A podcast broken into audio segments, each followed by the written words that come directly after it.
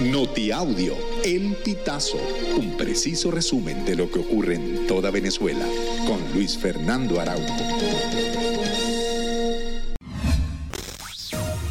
Amigos, bienvenidos a una nueva emisión del Notiaudio El Pitazo. A continuación, las informaciones más destacadas.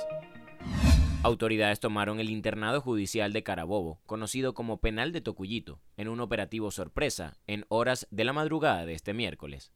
En el despliegue se encuentran funcionarios del Ministerio de Interior, Justicia y Paz, del Ministerio de Servicio Penitenciario, la Guardia Nacional y la Policía Nacional Bolivariana.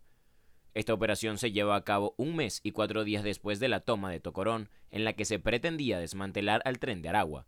No obstante, las autoridades aún no han dado con el paradero del líder de la megabanda, Héctor Rustenfor Guerrero, conocido como Niño Guerrero. De acuerdo con el tercer y último boletín emitido por la Comisión Nacional de Primaria, con el 91.31% de las actas escrutadas. María Corina Machado se impuso en la elección primaria con 2.253.825 votos. Machado acumuló 92.35 de los votos y obtuvo 2.141.302 votos más que Carlos Prosperi de Acción Democrática, quien quedó en segundo lugar con 112.523 votos. Con este resultado, Machado no solo es la banderada de la oposición para las presidenciales de 2024, también se convierte en la candidata electa en una primaria con mayor porcentaje de votos en la historia política de Venezuela.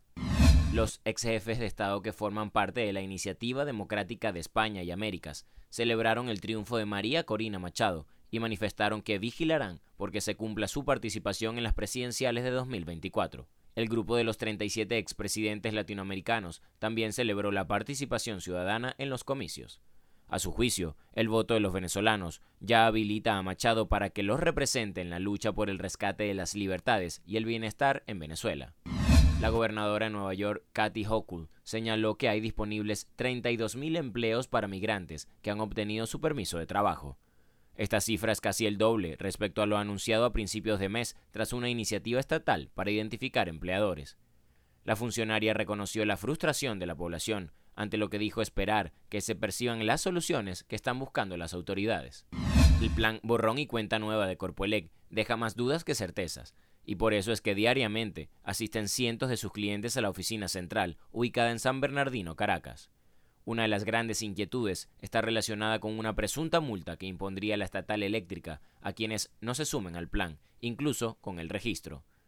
El equipo del Pitazo visitó la sede central para consultar a los trabajadores de Corpoelec, quienes aseguraron que es poca la información que manejan. Sin embargo, un trabajador de seguridad integral de la empresa, que prefirió el anonimato, aseguró que la multa se aplicará a todo el que no se registre, así ese cliente no tenga deuda de energía eléctrica. Con respecto al monto a pagar, estiman que puede ubicarse entre 500 y 1000 bolívares, lo que equivale a 14 y 28 dólares.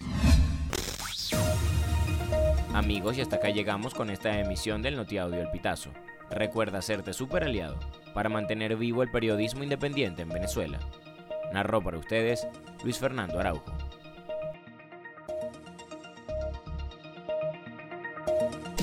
Estas informaciones puedes ampliarlas en nuestra página web elpitazo.net. También recibimos tus denuncias vía SMS o WhatsApp a través del 0414 230 2934.